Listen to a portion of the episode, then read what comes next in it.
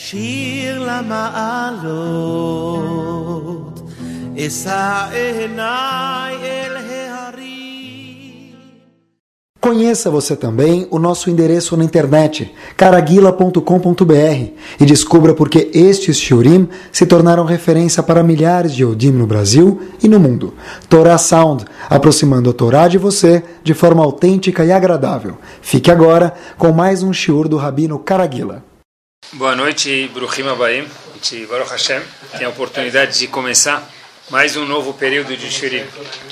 Sabe que eu costumo ver que é sempre importante estar bem informado, mas quando a gente escuta o, as notícias depois de 30, 40 segundos, um minuto, a gente vê que elas começam a se repetir. Então, a gente pode se desconectar um pouco das notícias e Leavdil se conectar um pouco com o que a Torá tem para dizer para a gente. Sabe que costuma falar que o ingrediente para que as coisas sempre deem certo, que a gente quer fazer na vida, é convidar Kadosh Baruch para participar do que a gente vai fazer. Se a pessoa tem um sócio junto com ele, e esse sócio é Hashem, então as coisas têm muito mais chance de dar certo do que se Hashem não estiver junto.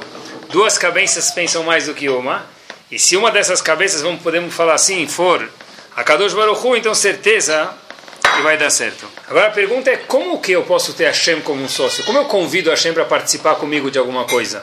Eu vou fazer um trabalho, vou no dentista, vou fazer ginástica, qualquer coisa que eu vou fazer. Se eu convidar Hashem, tem muito mais chance das coisas darem certo. Como que é possível alguém convidar Kadosh Baruch Hu para fazer alguma coisa? A resposta simples, na verdade, que tem que ser para a gente é fazendo tefilá. No momento que a pessoa reza, está participando Hashem do que ele está indo fazer. Tudo para dar um shur, a pessoa precisa antes rezar, falar para Hashem, por favor, Kadosh Baruch Hu, me dá siatad ishmael, me dá ajuda para falar a mensagem certa de um jeito agradável. Já que a gente está falando de tefilá, que tudo na vida precisa de tefilá, vamos dedicar, Bezerra Hashem, hoje alguns minutos para isso. Vamos começar por aqui. Um dos assuntos que aparece, é famoso na Torá isso, em Parashat Bamidbar, bem no finzinho do Sefer Bamidbar, melhor dizendo, em Parashat Maseh, que é no fim do Sefer Bamidbar, um assunto é chamado Arei Miklat. O que é Arei Miklat em português? As cidades refúgio. refúgio. Quem vai para essa cidade de refúgio? Uma pessoa que matou, vamos chamar assim, sem querer, de alguma forma sem querer, tem muitas especificações do que quer dizer sem querer. Ele vai para o Arei Miklat, que é chamado um pix. O que é um pix? É um lugar onde a pessoa, a palavra pix não existe mais hoje em dia, então vamos explicar. É um lugar onde a pessoa está protegida de ninguém poder matar ele. Se ele sair desse Aremiklat, dessa cidade de refúgio, aí podem matar ele. Se ele matou sem querer, ele tem a proteção só se ele estiver nessa cidade. O Passuco fala para a gente o seguinte: que Beir Miklato Yeshev, o assassino que matou sem querer vai ficar nesse Irmiklat, na cidade de refúgio, Admot a Kohen Hagadol, até que o Kohen Gadol ele morra. E obviamente que Agmará, no Tratado de Makot, que aborda sobre essa cidade de refúgio, pergunta qual a relação que existe entre o Kohen Gadol morrer e o assassino ser liberado? Porque todo o tempo que o assassino matou, se ele ficar na cidade de refúgio, ele está protegido. Se ele sair, ele pede a proteção, ele pode ser morto. Ele tem que morar lá para sempre? Não, ele tem que morar lá até o Kohen Gadol falecer. O que quer dizer isso? Isso pode demorar um ano ou pode demorar 50 anos. Depende da sorte ou do azar dele do Kohen Gadol, tanto faz. A pergunta é a seguinte: a Agmará fala, tá bom, o que, que, tem a ver o Kohen Gadol com ele? A Agmará até conta que, sabe que, baseado nisso, é famoso, a Agmará conta que a mãe do Kohen Gadol, ela ia correndo na Remiklat, trazia caque para cada pessoa, bolachinha, um suquinho para cada um que morava lá. Pergunta a Agmará por quê? Para não rezarem para o Kohen Gadol morrer. Por quê? Porque já que o assassino ele é liberado quando o Kohen Gadol morrer. Então, provavelmente, diz o assassino vai rezar para o Kohen Gadol morrer e ele vai ficar livre, vai poder sair para o mundo e ninguém pode fazer mais nada com ele. Então, para que isso não aconteça, a mãe do Kohen Gadol saía aí, para os Ashkenazim Gefilte Fish, para os Faradim, trazia esfirra e rezava, e dava para eles comida, para, por favor, não reza para o meu filho morrer. Assim está escrito. Nunca entendi porque a mãe que rezava e não a esposa. Que mandava comida e não a esposa, não sei. Bom, talvez a mãe, talvez a esposa não levava comida porque ela sabia que a mãe ia levar de qualquer jeito. Não sei se é a resposta. Anyways, voltando, A Gemara faz uma pergunta muito forte, acompanhem comigo. A mãe gosta mais do filho do que isso. Do que isso? Kilelat Hinam Lotavo. Pergunta a Gemara, existe um passuk, Shlomo Melech falou para a gente, que a maldição de uma pessoa, em vão, ela não é aceita. O que quer dizer isso? Esse assassino rezou, ou vai rezar para o Kohen Gadol morrer para ele sair da cidade de refúgio. Por isso, a mãe do Kohen Gadol, que ela faz, vai se precaver e tenta ser gentil com eles, dar docinhos, dar coisas para que eles não façam isso.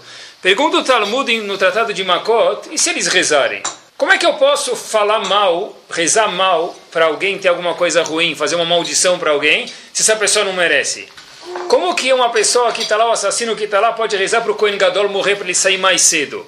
Mas se o Kohen Gadol não merece morrer, essa maldição que o assassino está rezando pro, contra o Kohen Gadol não vai nunca afetar ele.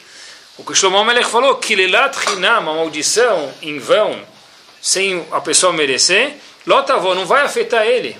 O que, que o Kohen Gadol fez para merecer isso?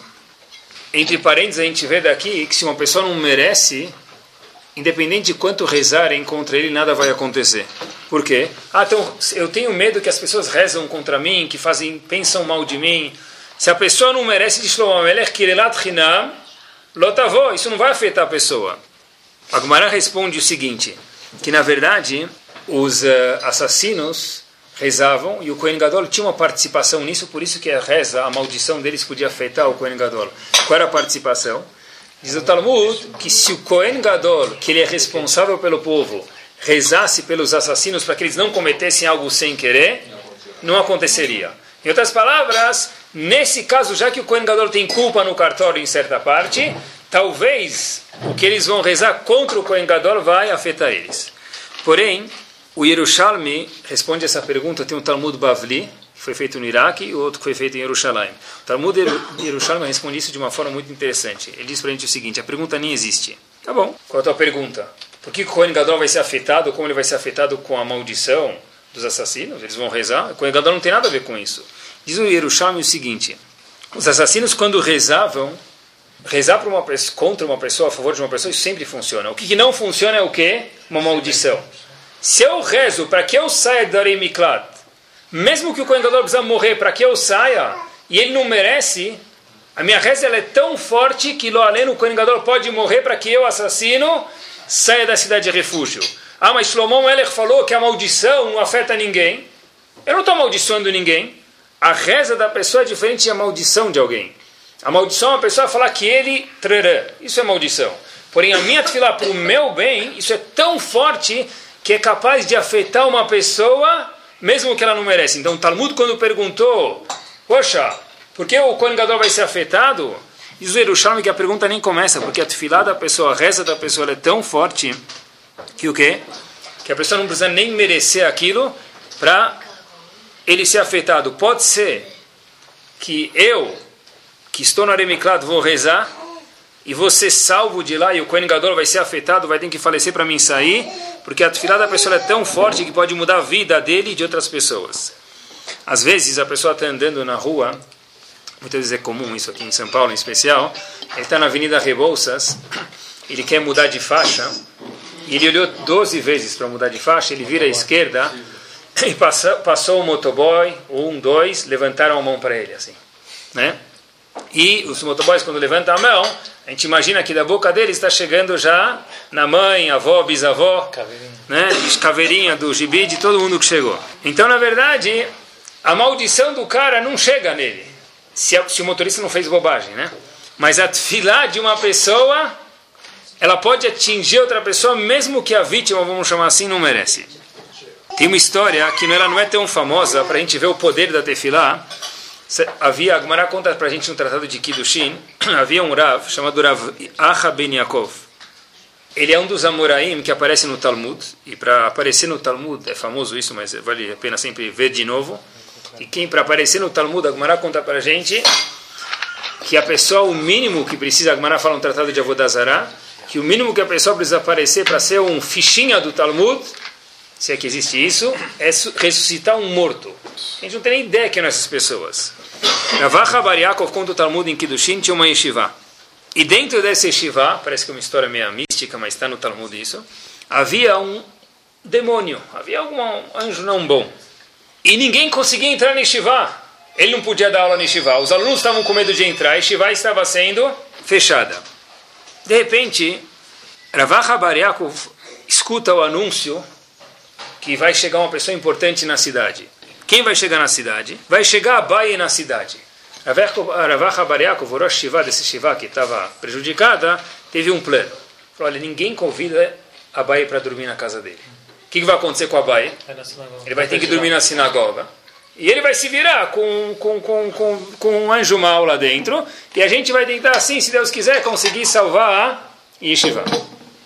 Fala para o Talmud para a gente que foi exatamente assim.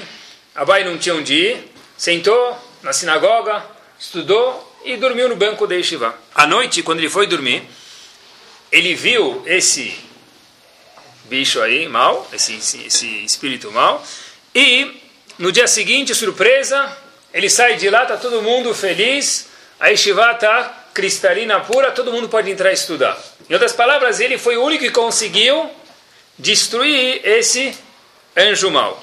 Ele saiu, e a Gemara até conta que, da, vê que a gente sabe que tudo aparece na Torá, tem um dragão de sete cabeças. Da onde saiu? Dessa Gemara. A Gemara conta que esse demônio tinha sete cabeças. Cada vez que Abaye fazia uma brachá e se prostava para Hashem, uma da cabeça desse anjo mau desaparecia. Voltando, assim conta a história. Tem um comentarista básico na, na Gemara chamado Maharsha, ele faz uma pergunta fortíssima. É bom. Ravach Bariakov foi muito amigo. Ele colocou a baia para dormir aonde? Na Yeshiva. Ninguém podia entrar na Yeshiva, nem o aluno, nem o rabino entrava. Agora, ninguém convida a baia e deixa ele dormir na Yeshiva. Talvez ele vai matar o demônio. E talvez o que vai acontecer? O, o anjo mal vai pegar ele. Pergunta o Marchá, isso que é amigo, amigo da onça, pergunta o Marchá. Como que Ravach Bariakov colocou a Bai numa situação de perigo? E mesmo que fizeram um milagre para ele, pergunta o Marchá, sempre na vida, quando fazem milagre para uma pessoa, descontam da conta do cartão de crédito dele lá em cima. Para fazer um milagre para alguém, essa pessoa aconteceu um milagre, então descontaram do salário dele lá em cima. Então, como colocaram a Bai nesse perigo de deixar ele dormir no Betamigdash, no Betamidrash, para matar esse anjo mau? Ele conseguiu isso, mas podia não ter acontecido, ele podia ter morrido, e mesmo que aconteceu um milagre, tiraram os créditos deles lá de cima. Marchá responde um conceito principal, quando se fala de Tfilah, ele diz o seguinte, a reza da pessoa, ela não é um milagre. Ravacha Bariakov entendeu que Abai era um super-homem quando se dizia Tfilah. Ele falou, olha, deixa ele dormir na sinagoga. Perguntou Marchá, mas ele vai ficar em perigo, talvez ele vai morrer. Ravacha Bariakov entendeu, não existe isso. Quando Abai reza, não existe perigo. Quem está em perigo é o anjo mau lá dentro, não é a baia. Uma pessoa que reza direito, a reza dele é tão forte que todo mundo que está em volta dele vai ser afetado pela reza, mas não ele vai ser prejudicado por isso. Assim responde o Marchá, por isso que Ravacha Bariakov, ninguém podia entrar na sinagoga.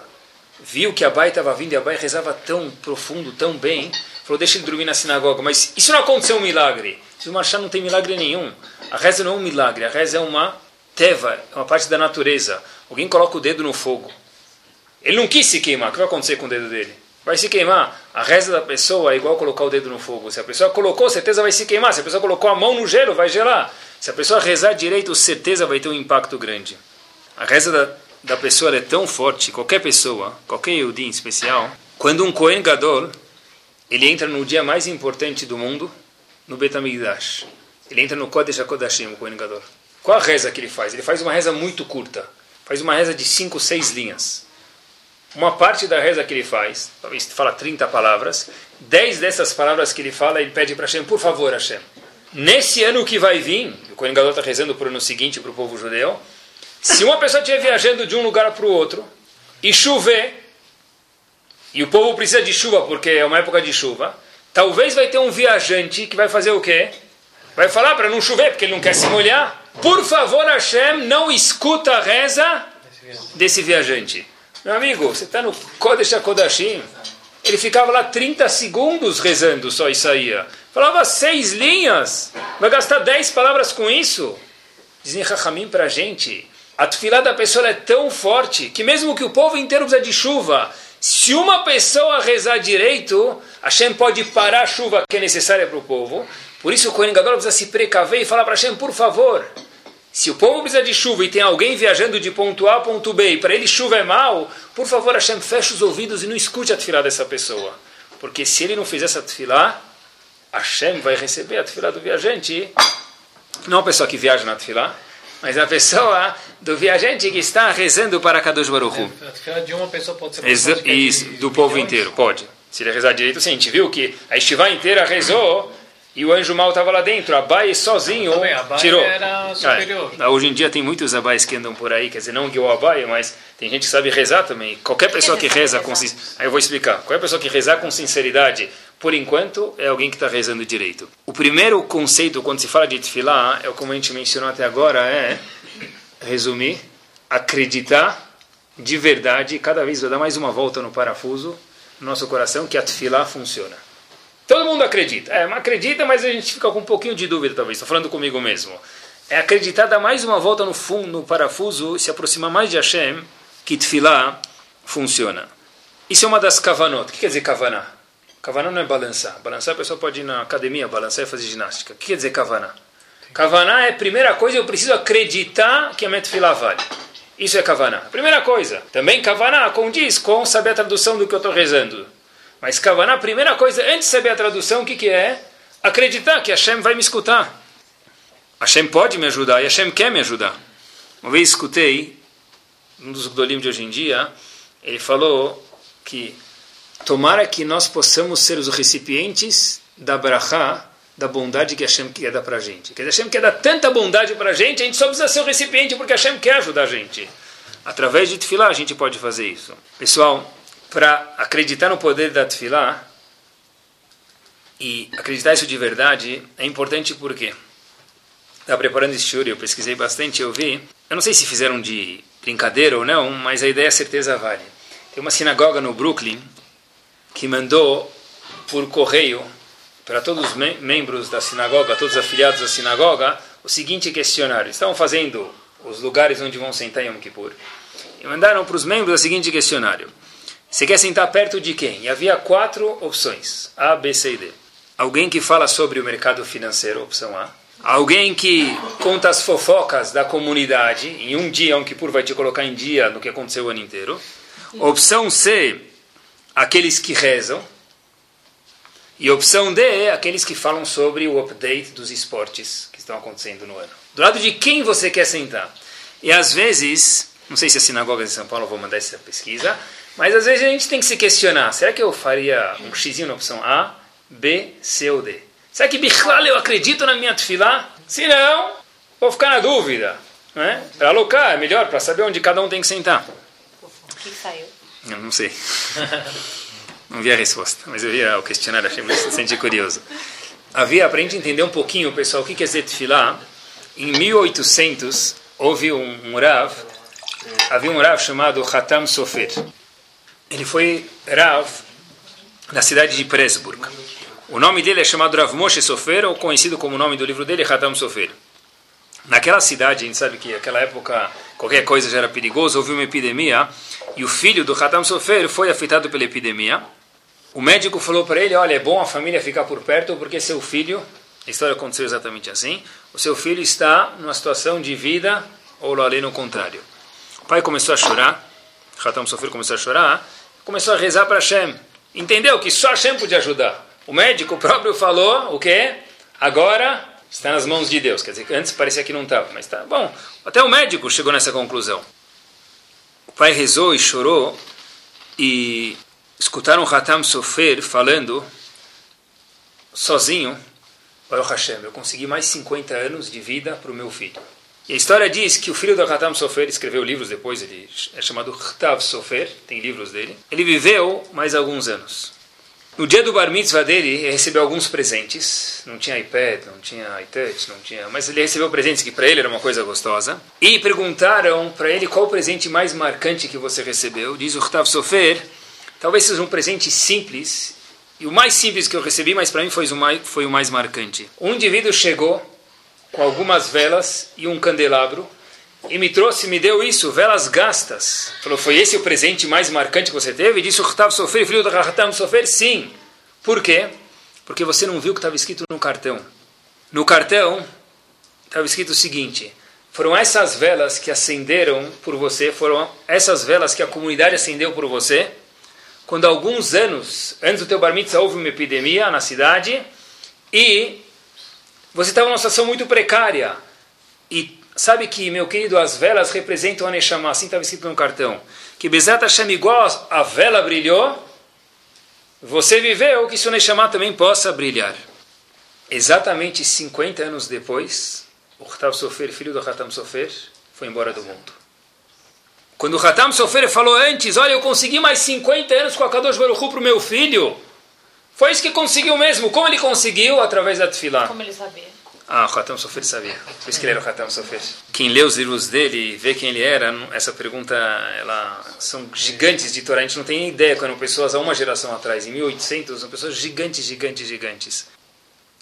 Uma vez eu escutei, lembrei agora do Rav de Lakewood, ele diz o seguinte, Rav Aaron Kotler falou uma vez que a tefilá da pessoa é tão forte, coitado da pessoa que não faz tefilá, porque muitas vezes a Shem estava querendo dar alguma coisa para ele, ele podia ter aquilo, ele vai chegar a 120 e perguntar para Hashem, mas por que, que eu não tive tal coisa? Hashem vai responder, você não me pediu. É participar, Kadosh Baruch fazer Kadosh Baruch sócio das nossas atividades. Isso é tefilá, pessoal. Vou contar para vocês mais uma história, para a gente ver o que quer dizer ter emuná na tefilá de verdade. Essa história aconteceu recentemente, e tem um Rav em Israel, não sei se ele é muito famoso, chamado Rav Abu Hav. O Rav Abu Hav da Fonseca, que morou em Recife, ele é famoso. não sei se ele é descendente desse. Mas tem Rav Abu Hav, ele é um Moel em Israel, e faz muitos Brit Milá, Brit Milá em Israel. Ele conta que ele mora em Bnei Brak. Ele foi de Bnei Brak para Tel Aviv, onde esse era o Brit Milá que ele foi chamado, contratado para fazer o Brit Milá. Ele não tinha muito conhecimento que rua de Tel Aviv que ele ia.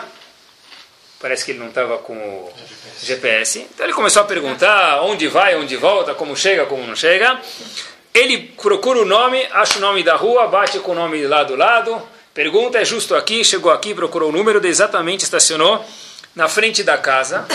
Uma coisa meio estranha na cabeça. Ele estacionou na frente da casa e tinha um carro parado lá na frente. De quem? O dele. Ele chegou na hora do Brit Milá e não tinha mais ninguém. Ele falou: será que. Não, já cheguei até aqui, deixa eu bater na porta. Talvez tem duas ruas com o mesmo nome, notei errado.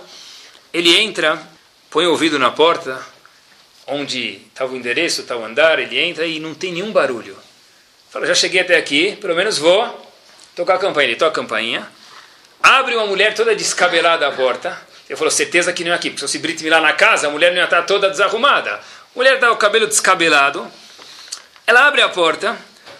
E ele fala, desculpe, eu me confundi. Eu pensei que tinha um Brit Milá aqui, mas eu vi que não era aqui. Eu até estacionei, eu achei um pouco estranho que não tinha nenhum carro. Eu peço desculpa. A mulher falou, claro. E o homem estava saindo e falou, não, claro que é aqui. Não que ela que aceitou as desculpas. O Brit Milá é aqui. O moelho fala, mas como assim é aqui? Não tem ninguém? Ele falou, não, mas o Brit Milá é aqui, o bebê está aqui. Tá bom. A mulher chega e fala, olha, aproveitando que o senhor chegou, Rabino, tem um lá do lado, tem um cheque para o senhor, depois de terminar o seu serviço. Meu marido teve que sair, eu estou correndo para trabalhar e a babá vai chegar daqui meia hora. Muito obrigado. Fechou a porta, tra, com o cabelo descabelado, saiu e foi embora. Ele olhou, Yaminu Smolti Frotzi, e não tinha mais ninguém na casa fora ele, o bebê.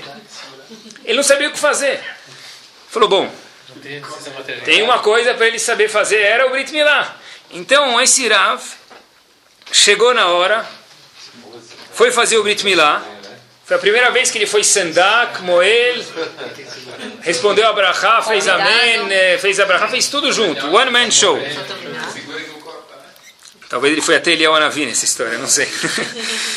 ele fez o Brit Milá. Terminou o Brit Milá, colocou o vinho na boca do bebê, a gente costuma para o bebê se acalmar um pouquinho. Mas, para alegria dele, o bebê não parava de chorar e a santa babysitter não chegava.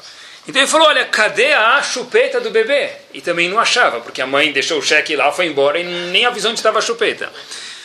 Esse menino olhou para Kadosh Baruch Hu e falou, Hashem, que chance esse menino tem na parte judaica de se desenvolver como Yehudi, casar com um Yehudi, com uma Yehudiá, os pais nem no Brit Milá não estavam, sorte que me chamaram. Olhou para Hashem, viu o menino chorando e a babá não chegando, ele começou a chorar junto com o menino. falou para Hashem, por favor, Hashem, que Bezrat Hashem saia alguma coisa judaica também desse menino, se Deus quiser, com saúde. Hashem falou, escute, por favor, Hashem Atfilah, e tenha Rachamim, tenha piedade desse menino Moshe, que é o nome que ele escolheu para dar, porque não tinha ninguém para escolher, Ben Roni, Roni é o nome do pai. Ele próprio respondeu, que Shem Shenichnas Labrit, Como a gente responde no Brit Milá. Obviamente que parte da tefilá dele foi respondida imediatamente. Chegou uma mulher, bateu na porta. Era uma mulher russa, que era babysitter. Ele deu o bebê no, no colo dela, falou: Por favor, faz ele parar de chorar. não sei nem onde está mamadeira, nem a chupeta, nem nada. Anos depois, esse Rav conta, ligam para ele, fala: Meu nome é tal, senhora tal. A senhora lembra, o senhor lembra que o senhor fez um Brit Milá em Tel Aviv? Lógico que ele logo lembrou, ele não falou, mas falou, se tem um Brit Milá na minha vida que não vou esquecer, é esse aqui, né? Falou, ah, um Brit Milá. Então, obviamente, educadamente, falou, em Tel Aviv, eu vi. Ah, sim, sim, estou lembrando, eu cheguei de manhã, agora eu lembrei, o bebê da senhora, tal, chegou aquela senhora me ajudar depois, de meia hora, fez uma educada. Falou, nós temos um problema grave com o nosso filho Moshe. Falou, mas passou a garantia já, né? 13 anos depois? Falou, não, a gente está com um problema grave no seu, do nosso filho. Qual que é? Olha, o nosso filho tem 13 anos. A gente mandou ele para uma ótima escola em Tel Aviv. Ele é muito popular, Baruch Hashem, ele é saudável, faz ginástica. Então, o rabino lado ficou feliz porque ele falou, olha, eu fiz filar para ele ficar saudável e Baruch Hashem está saudável mesmo.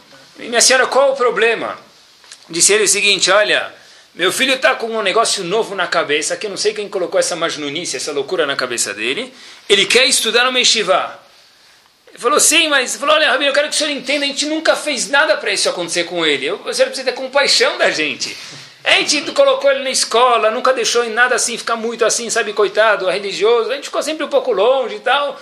O que a gente fez é o Brit Milá com o senhor, mas não sei o que deu de errado. O senhor pode ajudar a gente? Olha, eu não sei e tal. Ele falou, eu posso tentar ajudar, colocar ele numa estivá, ajudar, dar assistência para ele, cuidar dele, visitar ele de vez em quando, não sei o que lá. E contou. E a história que o menino foi parar numa estivá e o próprio Moel falou para si próprio, falou, puxa vida, olha, às vezes as lágrimas da pessoa demoram semanas, meses, às vezes anos para cair no chão e crescer um fruto. Mas essa lágrima que eu chorei quando o menino estava chorando, eu estava desesperado porque não tem ninguém para fazer nada. Eu fiz o Brit Milá sozinho nele. Vi hoje que um nesse aconteceu. Mas não é nesse como o Marchá falou para a gente. Não é um milagre, é teva. A filha da pessoa, quando ele chora, não tem um pai que vê o filho chorando, por mais não bom que seja o filho, se é que existe um filho não bom. O pai não consegue se segurar, ele derrete. A Kadosh Baruch é um pai. Na hora que o Yehudi chora de verdade, pode ser em português, pode ser em inglês, pode ser na fila do supermercado, não precisa ser na sinagoga. Aonde a pessoa fizer tefilá, aquilo entra no, coração de Akadosh Baruch perfura o coração de Hashem e não tem como não afetar. Kadosh Baruch quer dar brachá para o Yehudi. Que a gente só precisa ser, como a gente mencionou antes, propício para receber a brachá. E falando de ter muná na tefilá, quando, se, quando contei essas duas histórias, pensei comigo mesmo, cada pessoa vai escutar essas duas histórias de jeito diferente. Uma pessoa que está completamente desconectada do Laleno, do mundo da Torá, vai falar, tá bom, vai, aconteceu. Nem, isso, nem aconteceu isso. Outro vai falar, uau, olha quanto, quanto a da pessoa é forte. Conforme a nossa preparação de emuná, a gente vai escutar a história também de uma forma diferente um do outro. A gente viu que tanto no âmbito espiritual como no âmbito gashmi, no âmbito material, a tefilá ajuda a pessoa. Na história do Hatam Sofer, o filho dele viveu, uma coisa física. Nessa história, o menino acordou espiritualmente. A gente vê que a tefilá da pessoa é muito forte. Tem uma coisa linda, está escrito Eizeu ben Olamabá. Está escrito aquele que é somer geulah letfilá, a pessoa que aproxima geulah letfilá. Como a gente sabe na tefilá, a gente fala Baruch Hashem Gal Israel, imediatamente, sem nenhuma interrupção em Shacharit, tem que falar Hashem Sefatei Tiftach, o Fiag terra começar a me dar de imediato. Não pode ter interrupção, homem ou mulher, nem de um segundo. Começar de imediato. Por que isso? Diz Rabben Yonah. Porque quando eu falo Baruch Ata Hashem Gal Estrela, a tradução é que Hashem salva o povo, e de imediato eu começo Hashem, eu falo Adô, o nome de Hashem, eu estou falando que quem salva o povo? Hashem. Eu estou me dirigindo a ele. Por que é tão grande? Por que é Ben Olamabá, uma pessoa merecedor de Olamabá? Isso por quê? Porque uma pessoa que aproxima a Geulah, da Tfilah, ele fala Gal Israel, quer dizer que Hashem ele entende. E cada dia a gente precisa entender um pouco mais isso, porque é difícil. lembrar que Hashem que salva a gente, Hashem que ajuda a gente, essa é uma pessoa que de fato tem um passaporte carimbado com visto para o Lamabá. E Hashem criou o homem, se a gente for pensar, com um instinto de rezar. Inclusive aquele homem que ele é ateu, graças a Deus, ele também sem, nunca aprendeu a rezar. Ele reza. Sabe que falando entre parênteses, nunca aprendeu a rezar. Outro dia estava em algum lugar longe de, dos metrópoles, vamos chamar assim, da metrópole de concentração judaica do Brasil, em algum lugar, e tinha uma pessoa no Minyan, eu vi que ele era uma pessoa nova, eu dei um sidur para ele, não tinha sido traduzido, transliterado, dei para ele o sidur. A pessoa pegou o sidur, virou de um lado, virou do outro, eu já vi que não devia ter dado o sidur, tentei ajudar, mas falou, olha, eu não sei ler. Tudo bem, não sabe ler, não sabe ler. Sentou lá do lado ficou olhando todo mundo rezar, ele era Yodi. Eu tinha certeza que na hora do Shema Israel, o que, que todo mundo faz? Ele veio para escutar o Shema e fazer o Shema. Então, obviamente, dei aquela espiadinha com o olho antes de fazer o Shema. Todo mundo fazia o Shema, eu falei, começar dois segundos depois de olhar. O indivíduo, Yehudi, da vontade de chorar, não sabia repetir as seguintes palavras. Shema Israel, Adonai Eloheinu Adonai Echad. Tem Yehudim hoje que não sabem falar essas seis, sete palavras. Tem Yehudim hoje que não sabem falar Shema Israel.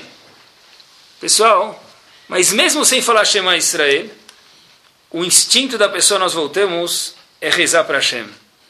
Quando a pessoa tem apuros, por menos conhecedor da religião que seja, o que, que ele faz? O que ele fala? Pede. Deus me ajuda. Como assim Deus te ajuda? Até ontem não existia Deus, Habib. De onde Deus te ajuda? Sei lá. Não é? Se Deus quiser, vai dar certo. Como assim, se Deus quiser? Que, na verdade, o, o instinto do ser humano é se conectar com Hashem. Independente de quanto conhecedor da religião ele é. Só quer achar um lugar para estacionar. Participa Hashem. Que Deus me ajude. Isso é participar Hashem. Ah, só, eu pensei que só podia rezar em Yom Kippur para coisas gigantes. Muito pelo contrário, quanto, diz o Razonish, quanto menor a coisa que você rezar, mais mostra que você participa Hashem mesmo em coisas simples, mais mostra que você confia em Kadosh Baruch. Estou indo para o aeroporto, e tem que chegar lá daqui duas horas, o avião vai sair. Tem trânsito. Que eu faço? Ficar bravo não vai adiantar nada. Reza para Hashem. Talvez funcione. Como vai funcionar? Isso é problema de Hashem, como vai funcionar. Se eu tenho emuná na reza, eu acredito na reza, eu vou rezar para Kadosh Baruch Hu. Na verdade, quando a gente tem emuná na tefilá, a gente se comporta diferente. E sabem que esse é um dos simanim do povo judeu, é rezar. A gente vê quantas, quantas ocasiões as pessoas rezavam em situações diversas e complicadas. O povo, nosso povo rezou onde estava, independente de quanto religioso eles eram. Rezar para Hashem, sabe que tem coisas que são simanim do povo judeu. Outro dia até lembrei, tinha um, veio um, veio um homem na minha casa, ele veio consertar a máquina de lavar. Estava sentado fora na garagem da minha casa estudando um pouquinho, e o indivíduo chega e fala, oh, pelo jeito o senhor deve lavar muita roupa aqui, né? Eu, poxa, de onde ele sabe isso? Não, deve ser que ele imagina que todo judeu religioso tem muitos filhos. Então, um dos simanim é, judeu religioso tem muitos filhos, deve lavar muita roupa nessa casa. Então, na verdade, um dos simanim também do povo judeu é tefilá. Quantos casos tem que a gente sabe que as pessoas rezam independente de quanto religioso eles são? Por quê? Porque está dentro do íntimo da pessoa rezar, independente da língua, do idioma, onde for. Quando a gente fala de tefilá, a gente tem que lembrar que tefilá não se reduz a shecharit min arvit. Deixar Kadosh Baruch Hu participar das nossas necessidades é tefilá em qualquer momento. Mesmo que seja uma coisa simples, é, é rezar. É rezar para não pegar, pra, quando eu chegar o elevador já está no térreo. Isso também é tefilá. É rezar para aquela tal pessoa que para mim não é gostosa, não é prazerosa, é uma pessoa talvez incômoda, não sentar do meu lado hoje. Isso é fazer tefilá. Tefilá para nós sermos boas pessoas, para a comida ficar gostosa, para a importação dar certo. Tudo isso é tefilá. Tudo isso é participar, Kadosh Baruch da nossa vida. Obviamente, tefilá para ter uma boa ajudante em casa, isso é o maior tefilá que precisa, né? Sabendo, você não banaliza tefilá pedindo boa. coisas... Então, foi isso, eu, eu também achava assim, parece que está, tipo, envergonhando a Hashem, né? Parece que está falando para Hashem, me ajuda para achar uma moça melhor para trabalhar, mas é uma coisa importante. Mas uma coisa simples, ajuda, Ajuda o elevador que está no, ajuda o elevador que está no de térreo. Então é difícil falar isso, mas o Razonish falou, quanto se eu peço para Hashem mesmo coisas banais, eu estou mostrando que acredito tanto na Tefilá que eu participo Hashem em tudo que eu faço na minha vida. Porque ele, Hashem pode me proteger e me protege. A Tefilá é tão forte que para qualquer coisa eu participo Hashem. Isso aqui mostra quanto a pessoa acredita em Hashem. O Razonish falou que isso não é uma vergonha. Pode parecer que é uma vergonha, mas de fato mostra o contrário, mostra quanto louvado é. Pessoal, olhem o que é Tefilá de verdade. Agora está chegando os Hagim, os Faradim em especial, fazem Tefilá vai chegar no meio de Yom Kippur, no meio de Rosh Hashanah, né? está escrito, a gente fala Hashem, Iromem, Veigadel, etc e tal, dez linguagens, quem? Dilma Rousseff. É isso mesmo. Tfilá é para a gente pedir para o presidente do Brasil fazer o quê? Ter compaixão com nós, Eudim. Por que, que rezam isso no meio de Yom Kippur? Não, porque se vier um vereador fazer propaganda, não é para isso. A gente reza porque a gente acredita que tem que ter a karatató para o país, gratidão para o país. E eu preciso rezar para Hashem colocar dentro dos dirigentes de qualquer país do mundo o que é fazer bem para os Eudim. Isso é tefilá. Mas tem um problema. Eu vi uma vez uma frase que mesmo o steak mais gostoso do mundo para quem gosta de carne, quando ele é comido sete vezes por semana, três vezes por dia, e ainda tem musaf, 22 vezes por semana, ah é a palavra mais educada que a pessoa pode fazer. Comer steak 22 vezes por semana para quem gosta de steak ou sushi, o que for, não dá mais para ver aquilo. Então, como se faz com a tefilá, pessoal? 22 vezes por semana, a mesma tefilá. Shacharit min harvit musaf. É difícil mesmo. O fato é que está preparando o shiur e nada vem por acaso. Vi uma pessoa fazendo birkat levaná. E não estava fazendo no Sidur. Sabem que hoje em dia tem aqueles panfletos com birkat levaná mais práticos e maior, não precisa carregar o Sidur. Então, o indivíduo estava fazendo birkat levaná com aquele panfleto. E aqui tem panfletos de birkat levaná e também tem de Birkat Amazon. O indivíduo tinha terminado de fazer Birkat Levaná. Falei para ele, Habibi, o que, que você comeu? Ele falou, como assim? Ainda não jantei, vou jantar? Falei, o que você está fazendo Birkat Amazon, meu amigo? Aí ele olhou e falou, desculpa. Falei, era só brincadeira, de fato você fez sim Birkat Levaná. Quer dizer, o indivíduo estava tão alto que ele fez Birkat Levaná. Eu fingi que era uma piadinha, Birkat Amazon. Ele falou, desculpa. Falei, não, você fez Birkat Levaná. O panfleto é de Birkat Levaná, Habibi. Pessoal, de fato, é difícil mesmo. Se a gente soubesse a força da tefilá, me dirijo às mulheres nesse segundo, a gente, a gente não tem nem ideia, eu também não tenho porque eu não sou conhecedor, mas pessoas que entendem do que acontece nos mundos celestiais, sabe quanto essas tefiló das mulheres que fazem correntes para tefilá, ou fazem para fazer mais massa para tirar halá no Erev Shabbat, a gente não tem nem ideia o impacto que isso tem e o zehut que isso traz para aqueles que fazem, para aqueles que estão fazendo e para toda a comunidade. A tefilá em especial, pessoal, é algo poderosíssimo. Vou falar de algumas poucas coisas práticas, Bezat Hashem, para que a gente entenda de verdade o que é a tefilá. Sabem que pode uma pessoa casar em Rolamoed ou não? Rolamoed, os, os dias intermediários de Pesach ou Sukkot. É escrito que não pode casar. Qual a razão? Em Me'arevim, Simcha Besimcha. Já tem a alegria do Hag, não pode misturar uma alegria com a outra. Curte o Hag, depois curte a tua esposa, ou vice-versa.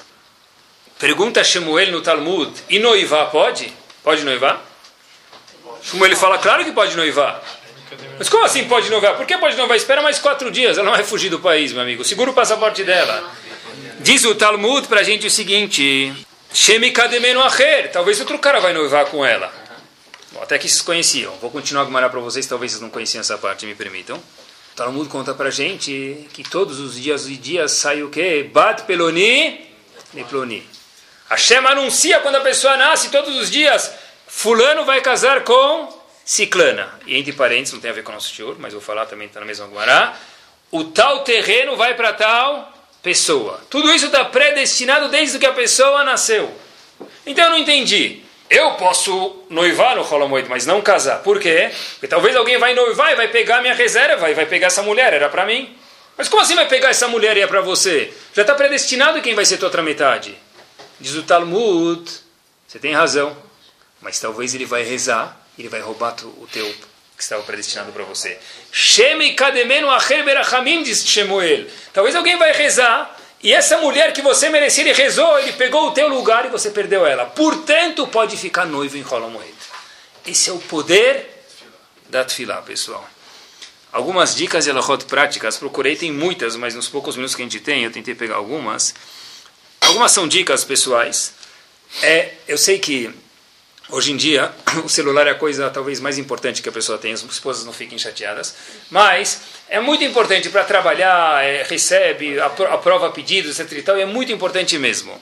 Mas, talvez, uma dica, não liga o celular até depois de Shacharit.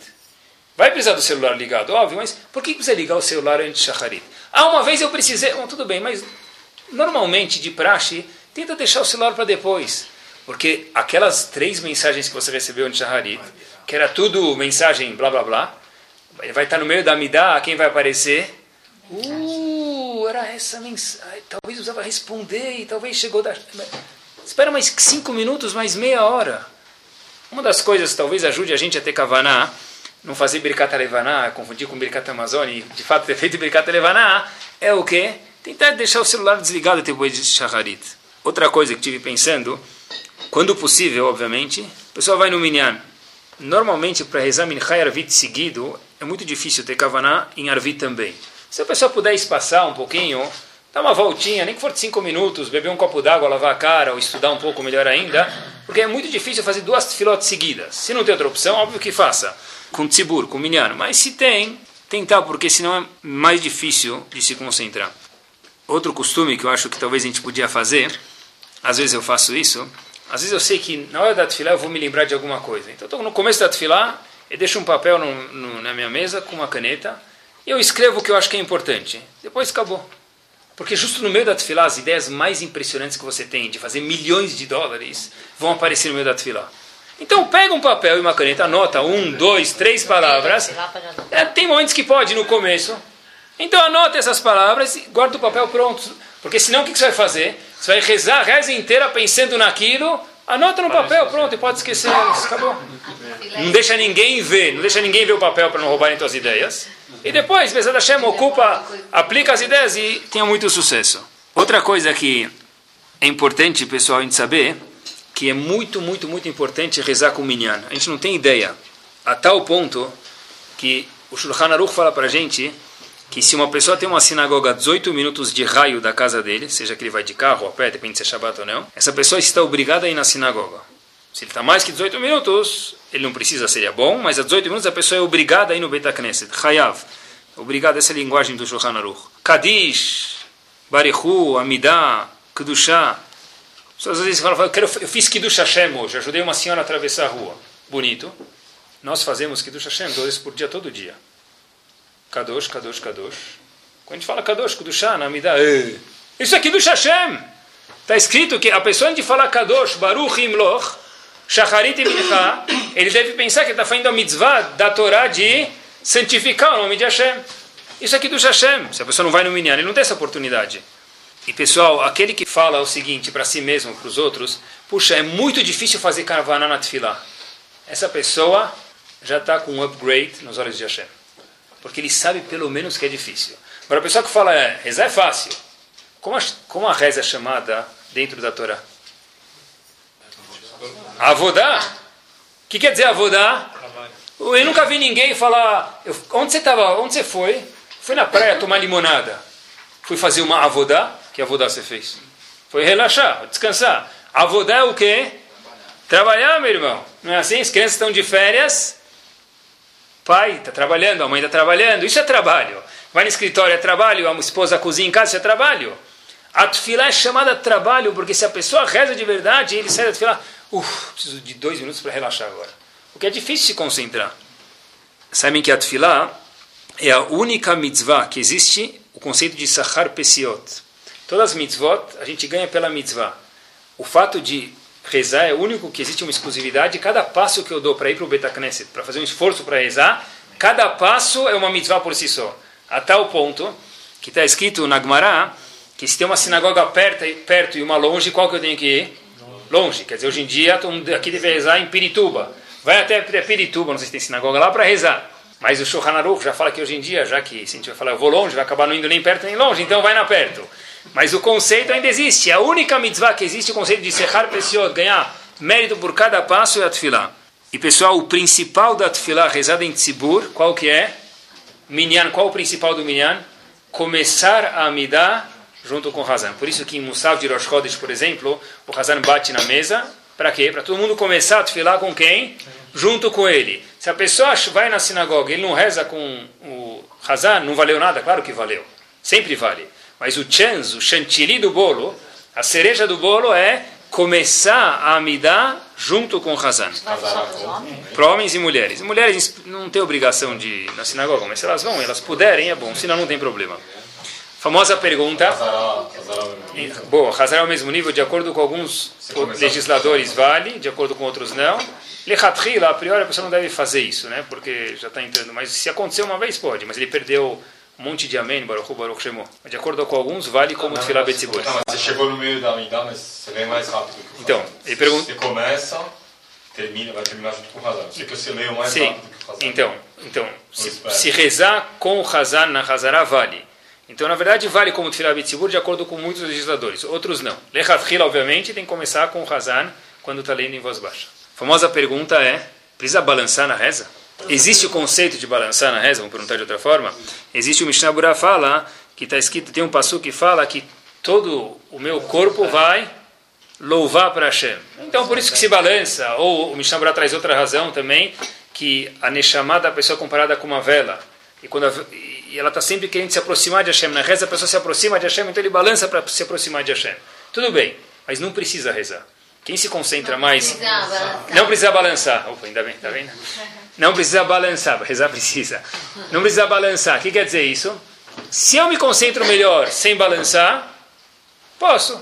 O problema é não se concentrar em somente balançar. Se a pessoa se concentra em ficar balançando toda hora, ele sai de lá suado, perdeu duas mil calorias, não precisa na academia, mas de reza ele não fez nada. Não é esse tipo de avodá é, que a gente está esperando né, no show de hoje. Avodá é se esforçar. Não adianta a pessoa ficar balançando. Eu já vi gente que sem querer está conversando balançando. Não, mas então, na sina... Habib, conversar na sinagoga não adianta balançar, não é menos a vera. É Balançar é se você se concentra melhor. Se você se concentra melhor, arrasar com a Baruch. Ninguém pode falar mal de você, Deus me livre. Mas não precisa balançar e não tem mitzvah de ficar conversando, tomar cafezinho no barzinho, balançando. O pessoal não vai ganhar mitzvah por isso. Talvez vai sujar a camisa só. Então, quando a pessoa vai rezar a midá, sempre em qualquer lugar que ele esteja, ele tem que rezar a midá a priori num lugar fixo. Por exemplo, eu rezo no Betacné, você tem que rezar a midá sempre no mesmo lugar. Mas hoje eu fui rezar em outro lugar, então você vai rezar em outro lugar, no lugar fixo daquele lugar. As mulheres perguntaram, em casa também? Sim, a priori. Ah, uma vez não deu, estavam reformando, estavam pintando. Tudo bem, mas quando der, sempre que possível, a pessoa tem que rezar a midá somente, sempre no mesmo lugar onde ela reza os outros dias. Já que a gente está falando de tefilá, quando a gente vai visitar uma pessoa, está escrito que para ser considerado bikur cholim, fora o chesed, mas para ser considerado bikur cholim, a pessoa precisa na saída, se ele não quiser rezar na frente, falar em português, em yiddish, em árabe, o que for, que Hashem dê refuash lema para tal pessoa. Mas eu não sei o nome dele, fala o nome dele em português. Tá? Quando a pessoa vai visitar alguém, o Kitsur Shulchan Aruch fala que nem é considerado bikur cholim se a pessoa não rezou por ele. Fez chesed com certeza, fez bondade, mas para fazer a midá... Uh, é verdade, não pensei nisso, mas provavelmente sim, porque a pessoa que ganha nenê, ele é chamado Chole Shesh de acordo com a Laha, né? Uma pessoa que está em estado delicado de vida. É, o certo é que na saída, tal, que você tenha reforço, parabéns, obviamente, né, junto. Me esquecer do parabéns, não ir lá falar reforço mais sair. Né, tem que ser primeiro humano, mas saber as leis. E pessoal, última coisa, quando, último detalhe, cuidado, penúltimo detalhe, quando a gente fala na reza, muitas vezes a gente prestar atenção, a pessoa fala amém no meio da brachá. Né? O cara está falando, brachá, Baruch, o Hazan está falando, Baruch Hashem Magen Avraham, Magen Amém. É, um segundo, Magen Avraham, espaço, Amém. Cuidado quando responde Baruch Baruch Shemo, ele fala Shmo. Como Shmo? É Baruch Hu, Baruch Shemo. Tá? Cuidado para tentar falar Amém no fim da brachá, não no meio, nem no três quartos da brachá, e falar Baruch Baruch. Quando se fala na Kedushá, a gente fala Hamsha Leshim. Cuidado, por quê? Hamsha Leshim, a gente está falando que os anjos, eles falam, santificam o nome de Hashem. Hamsha Leshim Lecha Kedushá. Se a gente falar Hamsha Leshim, que é quase parecido, Hamsha Leshim é o correto. Se eu falar Hamsha Leshim, alguém que está com dor de barriga, comeu alguma coisa e está com, me permitam, diarreia, é chamado Shilshul em hebraico. Então, se eu falar que os anjos um shalshim, para mim, não, estou falando que os anjos estão, né, não, não vou nem falar. Mas se eu falar shaleshim, quer dizer que eles estão pronunciando o louvor de Hashem. Então, tomar cuidado com esses alguns detalhes. Ah, mas eu rezei sem kavaná, e talvez alguns já aconteceu. Eu rezei sem kavaná. A Hamim falam para gente que uma pessoa que reza sem kavaná, uma próxima tefilá rezada com kavaná leva as tefilot anteriores. Em outras palavras, de novo, eu rezei uma, duas, dez dias sem kavaná. Estava pensando, estava muito preocupado. Puxa, hoje consegui me concentrar. Precisa do hoje, né? uma concentração. a levas anteriores. Se infelizmente não teve nenhuma, então não sei como vai subir. Precisa de muito Rahamim de Hashem. Mas até alguma para subir. Terminando, pessoal, uma coisa que a gente nunca ia imaginar, mas o Razonish escreve isso, que uma etzá, um aluno pediu para ele, eu quero ter um conselho, Rabino, como ter mais Ahavat Israel, ter mais amor para outros Yehudim. Assim perguntou um aluno para o Razonish. O Razonish falou uma coisa que também a gente podia aplicar, é reza por algum Yehudi. Mesmo que você não conheça, especialmente se você não conhece. Isso ajuda a pessoa a ter amor por outros Yehudi. Mas eu nem conheço ele. Justo isso mostra que você gosta de um Yehudi. As mulheres fazem isso muito melhor do que os homens. Reza para alguém. Pega uma pessoa. Quantas pessoas tem que precisam de coisas? Outro dia eu vi, nunca tinha visto isso. Sabe, tem obras que as pessoas colocam Lelui Nishmat, Lefosh Lemah. Outro dia eu vi uma coisa que me chamou a atenção. Lezechut Ploni Avraham Ben Shimon, não lembro o nome, indiferente agora, que ele tem um shidur. Todo mundo tem para alguém para rezar, mas ele não sabe que está rezando por ele. É justo aí que a gente vê quanto puro e Yehudi reza para o outro. Está dentro de cada um de nós. Isso razonish, essa é uma edição, um conselho para que a pessoa tenha mais a Havat Israel. E quando eu rezo para alguém, pessoal, está escrito na Gemara, a gente não pode falar isso, mas a Gemara fala isso para a gente. Quando eu rezo para alguém eu preciso daquela coisa, Hashem responde a minha tefilá antes deles. E com essa história a gente termina referente a esse conceito. A história aconteceu no ano de 2008. Uma mãe de uma menina que estava casada já há alguns anos, sem filhos. A história aconteceu, foi contada em 2008, aconteceu um pouquinho antes, mas essa mãe estava casada sem filhos. Da filha dela estava casada, melhor dizendo, sem filhos. E a mãe deu tzedakah para no mérito da filha, fez tefilá, fez rese, drosh etc e tal. Ela escutou depois que havia uma prima dela, no outro canto do mundo, em Israel mais precisamente, que também não tinha filhos. A mãe falou: Olha, que tal você rezar para tua prima e tua prima reza para você também? A Gemara falou que quando um reza pelo outro, a tefilá da própria pessoa ela é aceita. Mas não é chantagem isso? Não, porque o Talmud fala que pode fazer isso. Essa menina escreve, essa senhora escreve, hoje, dia 25 de Tishrei, de 2008, nós duas tivemos uma filha. Eu em Toronto e minha prima em Yerushalayim Mirakodesh. Eu rezei por ela, ela rezou por mim. Hoje, no dia 25 de Tishrei, no ano de 2008, nós duas tiveram, tivemos uma filha depois de alguns anos sem ter filhos. Por quê? Rahamim falaram para gente, se você quer de verdade alguma coisa, reza por um outro Yehudi. E se você precisa daquilo, reza por um outro Yehudi. Hashem vai responder a tua fila antes e vai dar o zehut para ele também. Que Bezat Hashem, a gente tem o zehut de participar Hashem nas nossas atividades e que Hashem coloque na nossa cabeça rezar por coisas boas e que Bezat Hashem, a Kadosh Baruch atenda as nossas tefilot e as tefilot de todo o Bnei Israel, onde quer que estejam. Amém. Mas, você pode rezar por um outro na verdade, está rezando para você. Boa. Que pegadinha. Então parece chantagem isso, não é? é. Boa. Então Ramim falaram isso. A Gemara fala em Babacama, no Tratado de Babacama. Toda pessoa que precisa de alguma coisa, ele reza pelo outro. É. Eu estou com dor no dedo. Beleza. Ainda não deixa. É um pouco egoísta, você tem razão, mas no fundo não é. Porque está com dor no dedo eu, e ele também. Você reza pela dor no dedo dele. Eu rezo pela dor no dedo dele, a Kadosh Baruchu vai responder a minha tefilá. Não, mas você está rezando para outro. E o quanto você pode Mas não, não esquece, Beto, não esquece que no fundo, mesmo que você está rezando para o outro, você está rezando para quem para melhorar o outro? Para Hashem. Sempre que a pessoa endereça os dificuldades dele para Kadosh Baruch Hashem responde. Nesse caso, Hashem deu um truque para a gente. Reza por uma coisa que você precisa, para uma outra pessoa que também precisa daquilo, Hashem vai te responder primeiro. Hashem falou isso. Tenta, comprova e Bezat Hashem tenha sucesso. Torah Sound, desde 2001, aproximando a Torá dos Yehudim e de você.